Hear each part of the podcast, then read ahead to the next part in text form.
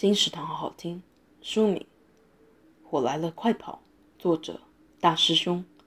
大师兄第三部作品《火来了，快跑》，看火化炉后的人生百态，活着的声声呐喊，而死亡的，就算你对他仍有再多思念，也没办法说出口。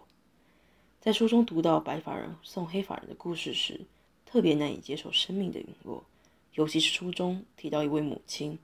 因为习俗是白发人不能送黑发人的关系，所以只能在火葬场外头等待，但仍是努力呐喊：“儿子，火来了，你快跑啊！”